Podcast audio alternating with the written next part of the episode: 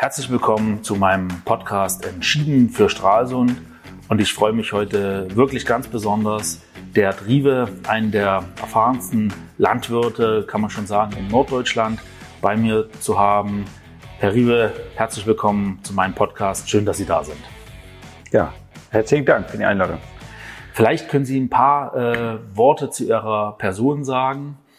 Ähm, ja, ich bin äh, 65 Jahre alt, in, bin auf einem landwirtschaftlichen Betrieb geboren, bin äh, zweitgeborener Bauernsohn. Mein Bruder hat den Betrieb geerbt. Mein Wunsch war eigentlich immer selbst einen Betrieb zu führen und zu haben. Deshalb habe ich äh, Landwirtschaft studiert und nach dem Studium, weil ich selbst keinen Betrieb hatte, habe ich landwirtschaftliche Beratung gemacht. Und dann habe ich, als die Wende kam, ganz intensiv nach einem Betrieb gesucht und bin dann per Zufall hier in Stralsund gelandet und ganz per Zufall über die Familie von Hagemeister, mhm. die auch hier mehrere Ratsherren und Bürgermeister gestellt hatten. Die hatten auch einen Betrieb bei äh, Demin und dann sagten sie uns, ach Mensch, wenn Sie da einen Betrieb suchen, dann gehen Sie doch mal nach Stralsund. Da hatten wir auch einen Betrieb in der Nähe, und zwar in Klausdorf. So mhm. sind wir eigentlich per Zufall hier oben gelandet und freuen uns natürlich in der Nähe einer so schönen Stadt zu sein. Ja, vielen Dank eigentlich mit Lucky Punch in die schönste Stadt, die man sich vorstellen kann. Ja, Sie haben viele Jahre lang äh, Firmen beraten, wie man richtig mit Böden umgeht, äh, wie man die richtigen Entscheidungen auch betriebswirtschaftlich als Landwirt trifft. Ähm, das ist erstmal eine gute Grundvoraussetzung, dann sozusagen selber durchzustarten. Äh, Sie sind ja in unglaublich vielen Organisationen nach wie vor vertreten, äh, sind unheimlich fleißig, sind jetzt mittlerweile ja auch schon 65. Äh, wie ist das eigentlich? Dann ist ja das Nachfolgethema, ich kenne das von anderen Landwirten, die machen das zwar mit der Nachfolge, aber sind dann schon 70 und arbeiten trotzdem noch so von um vier bis meistens nur 21 Uhr. Ähm, das können sich viele auch gar nicht vorstellen, wie unglaublich viel Arbeit äh, das Thema Landwirtschaft in sich birgt. Ja, unsere Familie hat einen Betrieb nördlich von Stralsund, der grenzt eigentlich an den nördlichen Stadtrand. Und äh, dort äh, haben wir ja eine umfangreiche Marktfruchtproduktion und auch 500 Kühe, so dass die Auslastung eigentlich als Unternehmer auch in der Führung dieses Betriebes schon sehr umfangreich ist. Das hat man eigentlich mit voller Passion betrieben und das jetzt auch an äh, unseren Sohn so übertragen und deshalb gibt es schon ein bisschen mehr Freiräume. Aber parallel hat man sich immer für landwirtschaftliche Organisationen und auch die äh, Haltung der Landwirtschaft in der Öffentlichkeit interessiert und es eigentlich äh, bestmöglich ähm, dort äh, Dinge verfolgt. Aber das hat man weniger aus äh, dem Eigennutzen getan, sondern ich würde sagen, verstärkt aus der Passion heraus, dass Landwirtschaft eigentlich so viel Spaß macht. Und deshalb hat einem das äh, viele an Tätigkeit eigentlich nie gestört das ging von selbst. Einfach, weil es Spaß macht, weil es das ist, was man immer im Leben machen wollte. Genau. Muss man natürlich ein bisschen aufpassen, dann macht man natürlich deutlich mehr manchmal als das, was an die Grenzen auch von dem, was man schaffen kann, rangeht. Aber äh, ja, hat ihm nie was ausgemacht sozusagen. Ja, und dazu ist natürlich jetzt der Übergang auf meinen Sohn, der ist jetzt mhm. 31, natürlich perfekt. Mhm. Ich kann da noch einiges bisschen mithelfen, aber die Verantwortung hat er heute. So findet man dann auch einen seichten Ausstieg. Mhm. Wie viele Mitarbeiter haben Sie heute? 21, 21. Mitarbeiter. Und, und die sind das ganze Jahr über beschäftigt oder? Die sind alle das ganze Jahr über beschäftigt und alle aus der Region, beziehungsweise ein Syrer haben wir mittlerweile seit vier, fünf Jahren, der mal Tierarzt werden wollte, mhm. beim Tierpark angefragt hat und bei uns gelandet ist und der ist sehr tüchtig und äh, mhm. äh, ansonsten sind es alles aus den Nachbardörfern und dem Dorf selbst. Mitarbeiter, die sehr tüchtig sind und die wir auch ganz besonders schätzen. Okay, es gibt ja äh, viele äh, Themen, die sich aktuell medial auch sehr stark stellen. Das Wetterthema ist zum Beispiel eins. Können Sie dazu was sagen, wie sich das mit Ihrem Betrieb und mit der Landwirtschaft verhält? Ja, das Wetter, die Klimaveränderung wird ja sehr wohl äh, stark diskutiert. Als Landwirt nimmt man ja auch sehr intensiv am Wetter teil. Man guckt mindestens dreimal am Tag in den Wetterbericht. und äh, da stellen wir fest, dass wir doch in den letzten Jahren 18 und 19 schon Extreme hatten, die für uns ungewohnt waren, mhm. dass wir zu wenig Niederschlag hatten. Wir hatten in all den Jahren davor eigentlich immer eine ausgeglichene Bilanz. In diesem Jahr sieht es gut aus und man darf schon sagen, dass wir in diesem Jahr auch so mit dem Wetter zufrieden sind und äh, ja, wenn man beim Wetter ist, wie ist insgesamt die Stimmung in der Landwirtschaft? Ja, die Stimmung ist ja, nun spreche ich mal überwiegend auch für den Marktfruchtbau, ähm, also für den Ackerwirtschaft. Und danach ist es so, dass wir ja drei Jahre relativ schlechte Ernten hatten. Die Jahre 16, 17, 18. Und die Jahre 19 und 20 haben uns durchschnittliche Ernten beschert. Äh, die jetzige Ernte könnte durchaus äh, positiver sein. Ebenfalls waren in den Jahren davor die Preise relativ schwach, so dass die Wirtschaftsjahre etwas unterdurchschnittlich waren, die wir hatten von den Betriebsergebnissen. Aber das Jahr 20 war schon ein durchschnittliches Jahr, auch von den Betriebsergebnissen. Und das Jahr 21 sieht im Augenblick, wie ich eben sagte, schon ganz positiv aus. Schlecht sieht es in der Milchproduktion aus, weil die Milch nach wie vor ganz schlecht bezahlt wird und die Vorleistungskosten extrem hoch sind. Deshalb mhm. geben auch ganz viele Betriebe, auch hier in Mecklenburg-Vorpommern, die Milchviehhaltung auf. Rein aus Rentabilitätsgründen, aber auch, weil sie keine Mitarbeiter mehr finden, die in der Landwirtschaft in diesem Bereich arbeiten wollen. In der, Im Ackerbau ist es nach wie vor anders. Da begeistern wir auch junge Leute durch Technik und moderne Landwirtschaft. Mhm. Macht Ihnen das Sorgen, wenn man jetzt sagt, na ja, das wird immer weniger auch mit den Kühen und mit der Milch und wo soll die eigentlich in Zukunft herkommen oder soll die dann importiert werden, weil die Bedingung bei uns auch schwierig geworden ist? Äh, ist es dann besonders ökologisch, wenn die Milch dann aus, keine Ahnung, wo kommt die dann her? Ja, das ist die große Frage. Also bei den Schweinen haben wir es ja schon erreicht, dass wir in Mecklenburg-Vorpommern weniger Schweinefleisch erzeugen, als die wenigen Menschen in Mecklenburg-Vorpommern aufessen.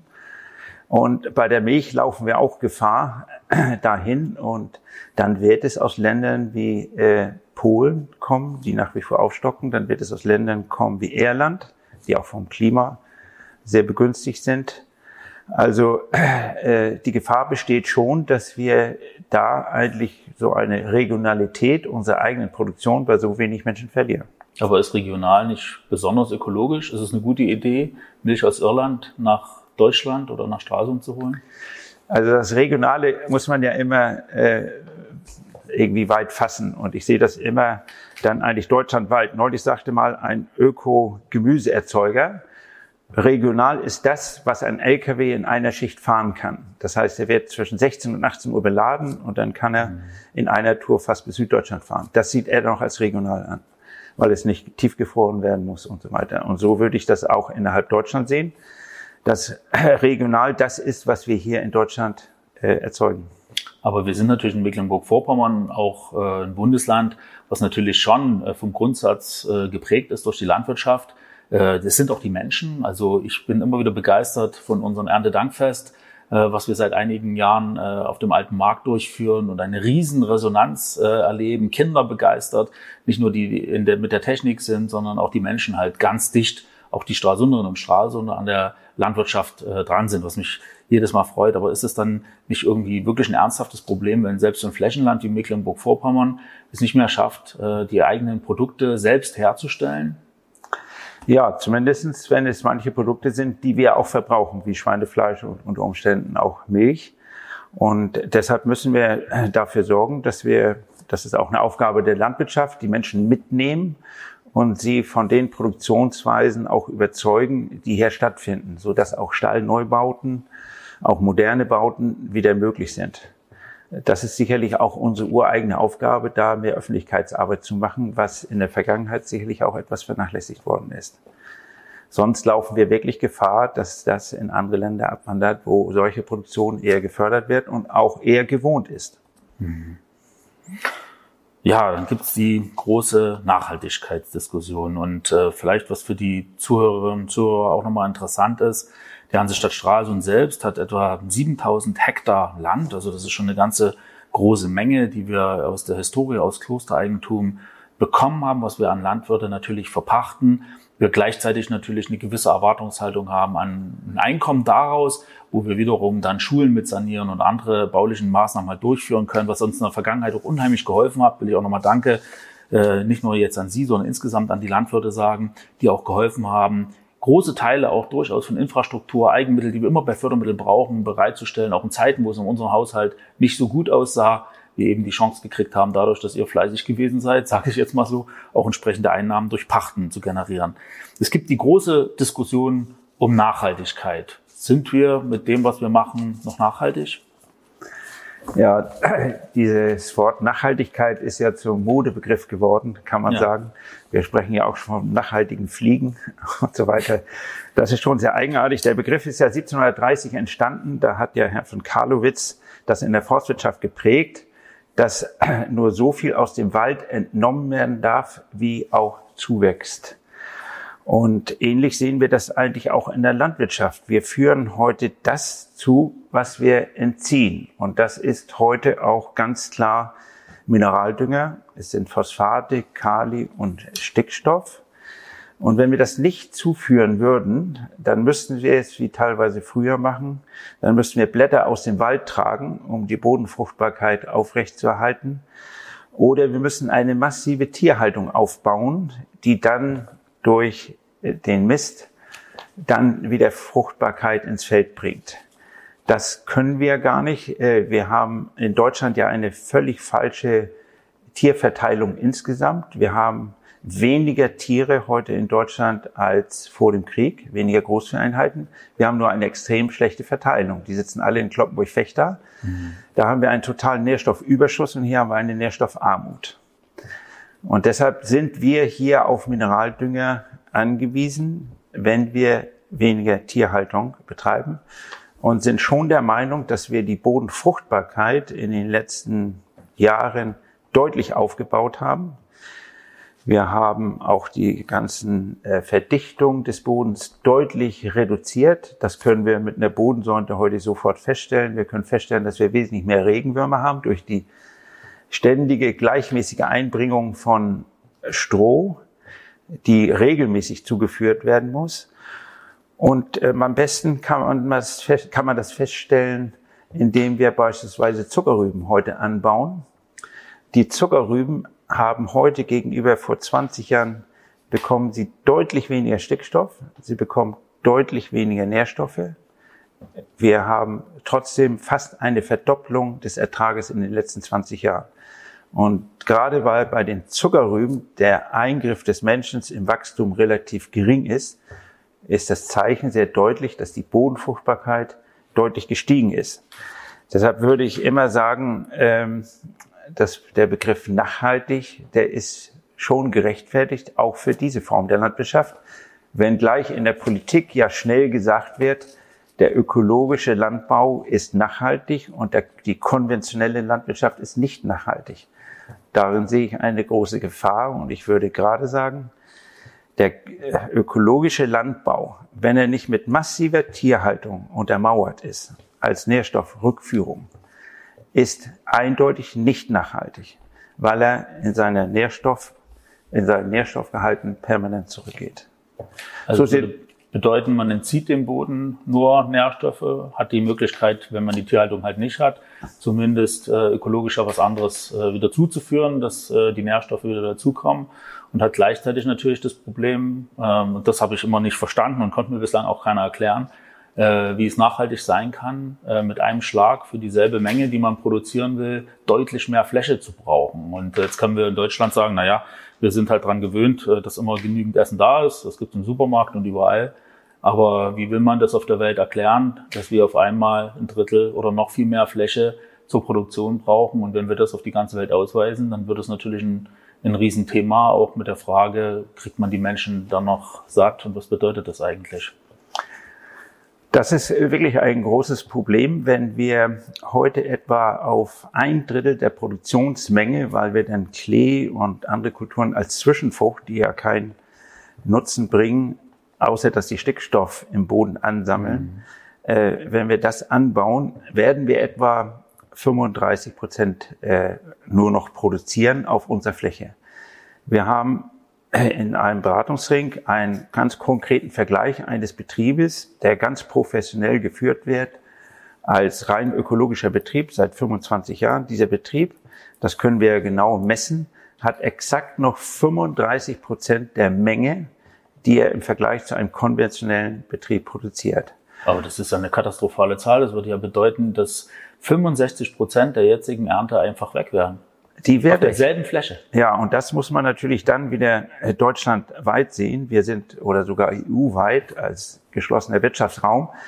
Wir sind ja der größte Nettoimporteur von äh, Agrarprodukten, was man sich nie vorstellt. Wir importieren etwa 35 Millionen Hektar. Deutschland alleine importiert sieben Millionen Hektar, die wir an Nahrungsmittel aus dem Ausland holen. Nun können wir natürlich die Tierhaltung reduzieren. Wir können weniger Fleisch essen. Dann würden wir sicherlich einen nicht so hohen Anteil importieren müssen. Aber wir tun es ja heute und alles, was wir jetzt nicht produzieren, wird dann erhöht vom Ausland kommen. Das heißt, wir verbrauchen Nahrungsmittel zu Lasten anderer, die vielleicht weniger Grundstandorte sind und auch weniger geeignete Flecken, äh, Flächen für die Produktion haben. Wir können das jetzt am Beispiel des Rapses sehen.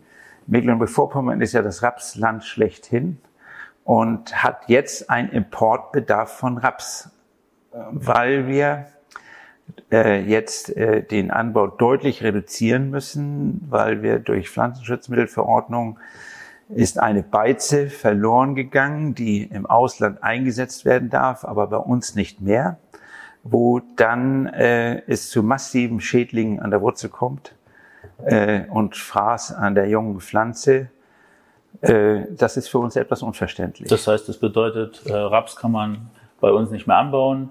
Das wird dann da gemacht, wo es niemanden interessiert und es keiner kontrolliert. Ist das dann nachhaltig? Das fragt wie, man wie kommt man, wie kommt man denn darauf zu sagen, äh, besonders nachhaltig ist, wenn man die Maßnahmen alle macht und wenn man aber das wirklich mal zusammenführt und zu dem Ergebnis kommt, wir haben auf unseren Flächen 65 Prozent weniger Ernte, wir haben eine Situation, dass wir nicht mehr vor Ort regional produzieren, sondern die Produkte von sonst wo auf der Welt äh, zusammenkaufen, wo man aus meiner Sicht, ich weiß gar nicht, wie kontrollieren wir das eigentlich, wie das dann in den anderen Ländern produziert wird.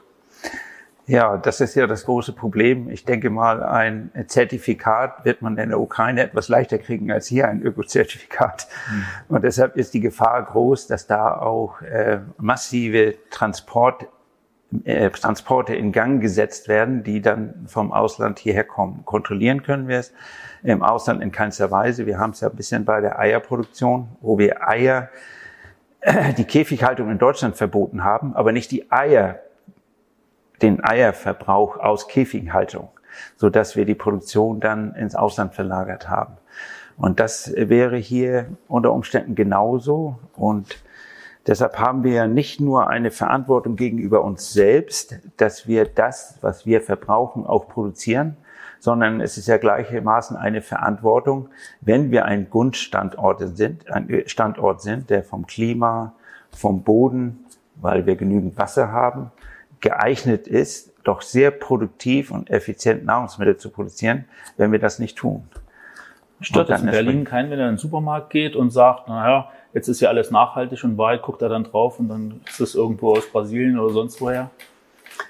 Das ist ja gerade schwer für den Verbraucher bei den vielen Labels und so weiter überhaupt nachzuvollziehen. Und gerade wenn wir verstärkt in den Bereich der verarbeiteten Produkte gehen, das zu verfolgen, ist ein mühsamer Weg und das wird sicherlich nur ein sehr kleiner Teil der Verbraucher heute machen, so dass ja auch unser Problem darin besteht, dass wir eine Produktdifferenzierung äh, dann schwer machen können. Wir können also nicht sagen, unser Weizen ist der beste, der ist nachhaltig produziert und deshalb zahlt ihr das Doppelte dafür. Mhm.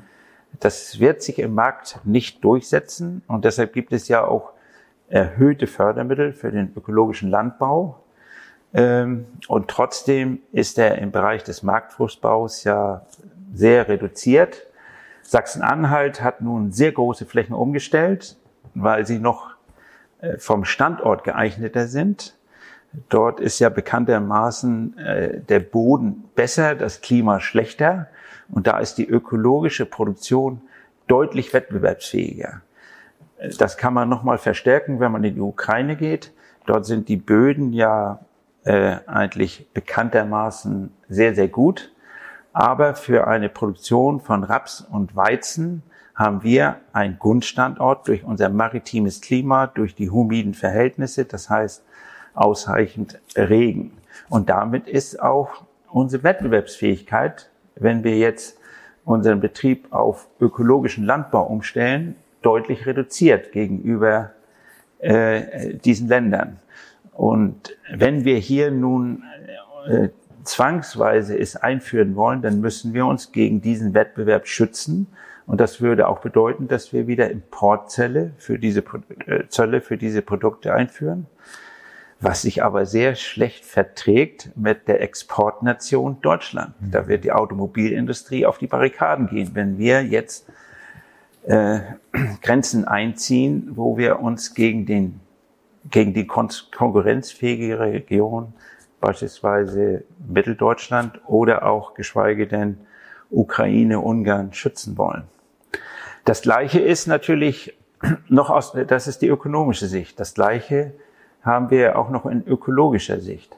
Wir haben hier warme, feuchte Winter. Und deshalb können wir Stickstoff nicht konservieren, den wir durch Kleegras im Herbst anreichern. Im ökologischen Landbau muss der Weizen spät gesät werden, weil die Unkrautbehandlung ein Problem ist. Und wenn wir dann einen warmen, feuchten Winter haben, geht dieser Stickstoff verloren.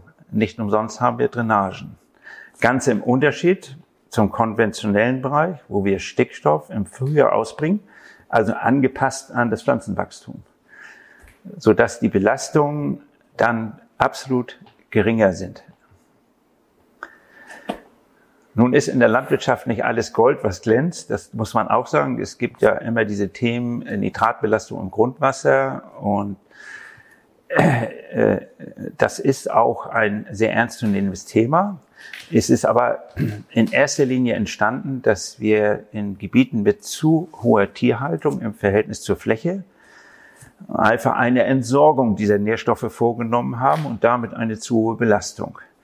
Wir haben auch in unserem Bereich unter Umständen eine zu hohe Belastung dadurch entstehen lassen, dass wir auf schlechten Böden unter Umständen eine zu hohe Düngung machen. Das heißt, der Boden hat keine Sorptionskraft, das entsprechend aufzunehmen. Und das Gleiche betrifft die Moorbewirtschaftung, die auch durch den Abbau des Moorkörpers eigentlich große Nährstoffe in unsere Gewässer entlässt. Also die Landwirtschaft ist nun auch nicht frei von Fehlern und mhm. ist äh, in vielen Bereichen absolut umstellungswürdig. Aber das muss mit Verstand gemacht werden und mit äh, hoher wissenschaftlicher Begleitung.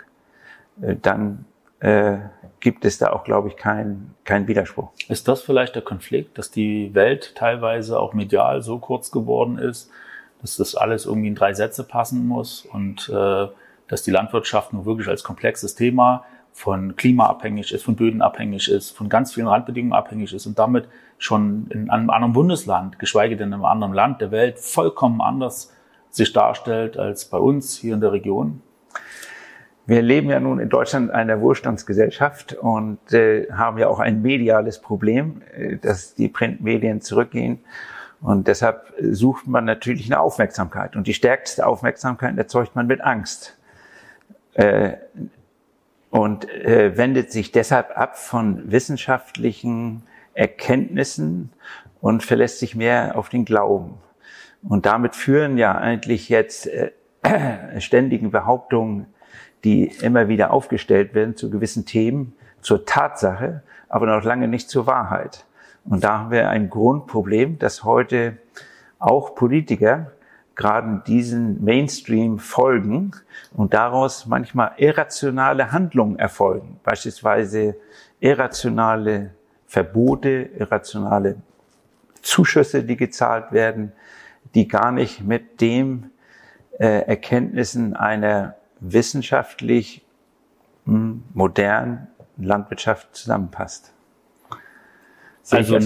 Ein, ein, ein Riesenproblem äh, sozusagen, dass ähm, ja, wir sozusagen gerade in den Großstädten die Situation haben, dass darüber diskutiert wird, dass die Landwirtschaft in Deutschland nicht nachhaltig, nicht ökologisch genug ist und in Wahrheit ähm, der Konsument sich wahrscheinlich mit dem Thema in keinster Weise auseinandergesetzt hat. Und äh, ich habe das immer so verstanden und ich halte auch daran fest, dass wir hier lokal die Produkte möglichst erzeugen wollen, die wir auch selber verbrauchen und da in der Bilanz auch wenigstens so sein wollen, dass das passt. Und ich kann mir ehrlich gesagt nicht vorstellen, dass das für die Welt nachhaltig ist, wenn wir mit 65 Prozent weniger Ertrag auf unseren Feldern arbeiten sollen. Also wie das nachhaltig sein soll, das kann ich einfach nicht begreifen und das konnt, konnten mir auch die Grünen in der Bürgerschaft nicht erklären, aber ich habe auch niemanden gefunden, der es mir bislang erklären konnte. Und äh, man macht sich natürlich schon Sorgen. Ich glaube, dass es eine ganze Menge Dinge gab, die sicher vernünftig waren, dass man gesagt hat, wir müssen schauen, dass gerade den Mineraldünger, der eingesetzt wird, dass der schon reduziert wird, dass man dann sagt, wenn du einen schlechten Boden hast, dann kannst du nicht so lange da Zeug draufhauen, äh, bis der Ertrag wieder genauso ist wie beim hohen Bodenwerten. Äh, das ist, das ist klar, aber es muss natürlich auch ein, eine Grenze zu dem geben, was noch vernünftig ist und was zum Schluss wirklich nur durch mehrfaches Wiederholen, aber nicht richtig sozusagen entsteht. Das ist, ich, also ich finde es in der Landwirtschaft tatsächlich richtig massiv, dass man auf die Menschen, die das den ganzen Tag macht, machen, nicht hört, sondern wirklich eine, eine fiktive Idee hat von, äh, ja, ich weiß gar nicht, irgendwie mit einer Grabegabel wieder auf dem Feld äh, zu laufen und dann zu sagen, jetzt wird's nachhaltig. Und das passiert doch gar nicht. Wir können doch jetzt nicht die Idee haben, die gesamte Technik abzuschaffen und zu sagen, äh, wenn man das irgendwie alles händisch macht, wird's wieder ökologischer. Ich glaube schon, dass das äh, schon so ist, dass die, Land dass die Bevölkerung sich sehr stark von der Landwirtschaft entfremdet hat. Und äh, das liegt einfach daran, dass nur noch ein Prozent oder zwei Prozent der Menschheit überhaupt mit der Landwirtschaft unmittelbar in Berührung kommt. Damit ist uns auch der Vorwurf zu machen, dass wir das sehr, sehr schlecht medial äh, von uns geben. Und deshalb gibt es jetzt auch, und deshalb sind die Aussichten für 21 auch relativ positiv, einen erheblichen Anstieg aller Rohstoffe, wozu auch Weizen und Eiweißfrüchte gehören. Und deshalb ist es eigentlich ein logischer Zwang, dass wir hier produzieren. Äh, das kann man auch an einem anderen Beispiel festmachen, dass wir weiterhin technischen Fortschritt und leistungsfähige Produktion brauchen. Wir haben 11,8 Millionen Hektar Ackerfläche in Deutschland. Und wenn wir den Verbrauch der Ackerfläche so weiter betreiben, in Form von Ausgleichsmaßnahmen und Bebauung für Infrastruktur, dann haben wir exakt in 152 Jahren kein Hektar Ackerland mehr in Deutschland. Das zeigt ja schon allein dieser Zwang der Reduzierung der Fläche, der heute weiter stattfindet, wenn wir nicht weiter zum Nettoimporteur werden wollen, zum größeren Nettoimporteur und damit weniger Regionalität ausüben, müssen wir hier technischen Fortschritt einsetzen, der dann auch effizienzverbessert ist.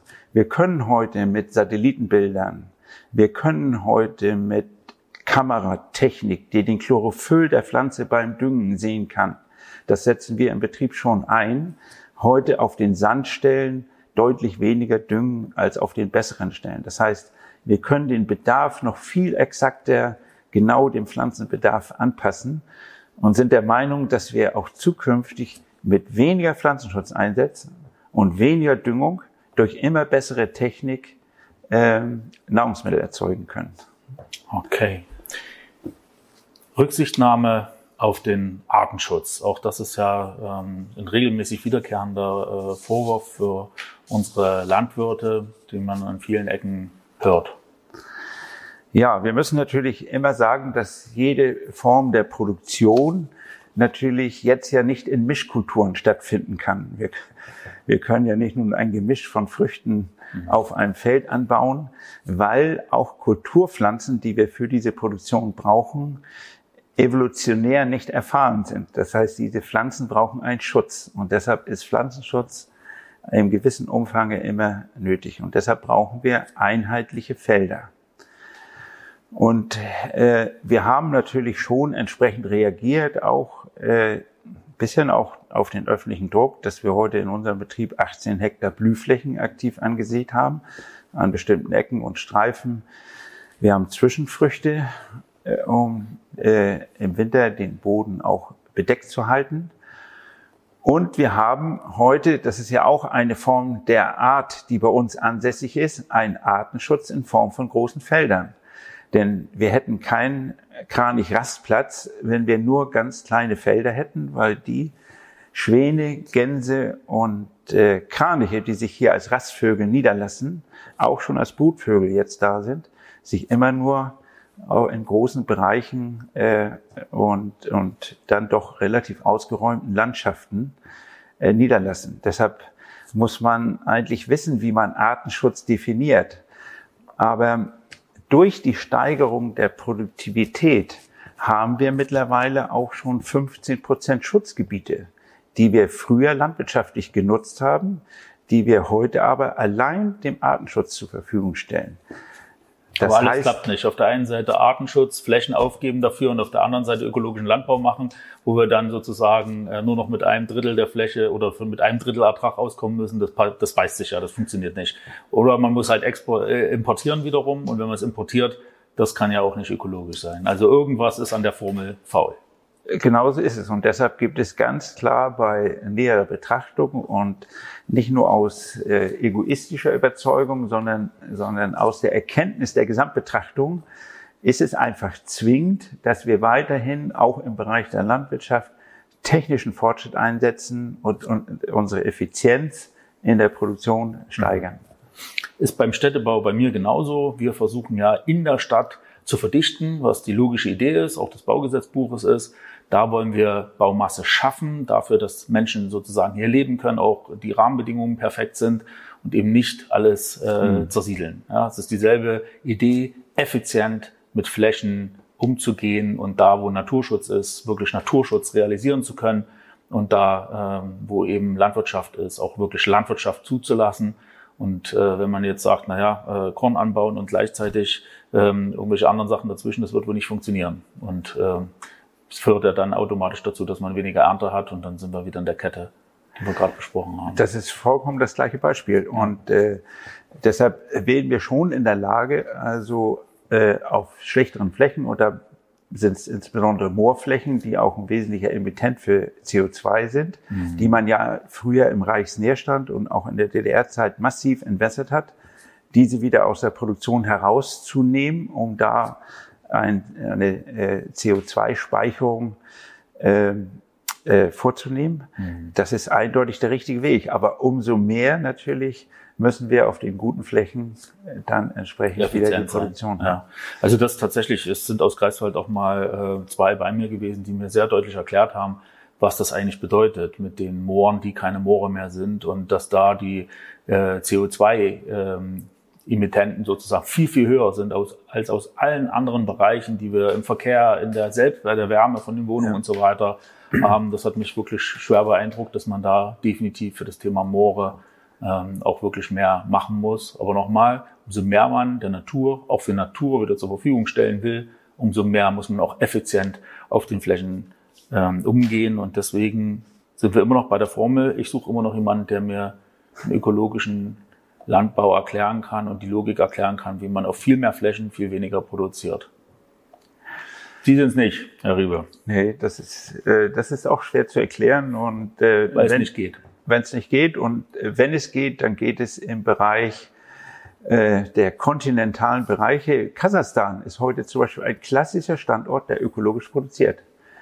Der hat ein Ertragsniveau von einer Tonne pro Hektar, wird mhm. produziert zehn Doppelzentner. Und dieses erfolgt ohne Düngung und ohne Pflanzenschutz oder fast ohne Pflanzenschutz, weil es nicht lohnt, mehr einzusetzen, weil das Klima mit über 40 Grad im Sommer einfach nicht mehr hergibt. Und dann werden die logischerweise die äh, Vermarktungswege sich ändern. Wir werden dann diese Produkte, die ökologischen Produkte daher bekommen. Aus Kasachstan. Wenn wir die Grenzen nicht zumachen. Ja. Aus Kasachstan, Ukraine. Und hier werden wir die Produktion massiv subventionieren müssen, wenn wir gegen die Vernunft eine ökologische Produktion erzwingen. Welche Wünsche haben Sie für die Zukunft, für die Landwirtschaft, vielleicht auch für Ihr Kind, was den Betrieb jetzt übernimmt, für Ihre Kolleginnen und Kollegen, die in der Landwirtschaft tätig sind? Ja, also Wünsche. Erstmal äh, sind wir natürlich, äh, haben wir sehr viel Glück gehabt in der Vergangenheit hier in der Nachbarschaft von Straße und einen so schönen Betrieb aufbauen zu können. Und das mit einer Familie und äh, tüchtigen Mitarbeitern und hoffen, dass wir auch in der Vergangenheit, äh, in Zukunft auch junge Leute begeistern können für die Landwirtschaft. Wir bilden auch aus und äh, um so äh, Nachwuchs zu erzeugen. Und im Ganzen ja, wünschen wir uns eigentlich keine stärkere Stützung durch die Politik, weil die Politik auch immer dann Einmischungen vornimmt, die häufig auch äh, nicht ganz sachgerecht sind.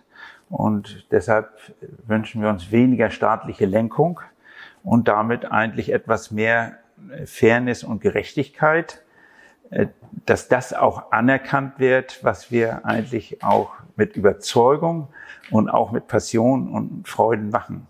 Und deshalb habe ich schon am Anfang gesagt, fällt eigentlich auch die Tätigkeit als Landwirt, wo man sicherlich viel arbeitet und auch die Mitarbeiter viel mehr Stunden machen als in üblichen Bereichen, äh, macht man es gerne, äh, weil man eine wunderbare, abwechslungsreiche Tätigkeit hat und damit eigentlich den schönsten Beruf der Welt. Großartig. Ich wünsche mir auch, ähm, dass wir auf alle Fälle ähm, in der Region weiter unsere Nahrung herstellen. Das muss so bleiben und äh, das ist in Stralsund äh, seit Jahrhunderten der Fall und das wollen wir auch weiter so für unsere Leute ähm, gewährleisten und für die Stralsunder und Stralsunder, aber auch für die gesamte Region gewährleisten. Und äh, ich wünsche mir einfach mehr Sachlichkeit in der Diskussion und nicht die Wiederholung von Fakten, die einfach nicht stimmen. Das hat mich in der Vergangenheit jetzt sehr geärgert.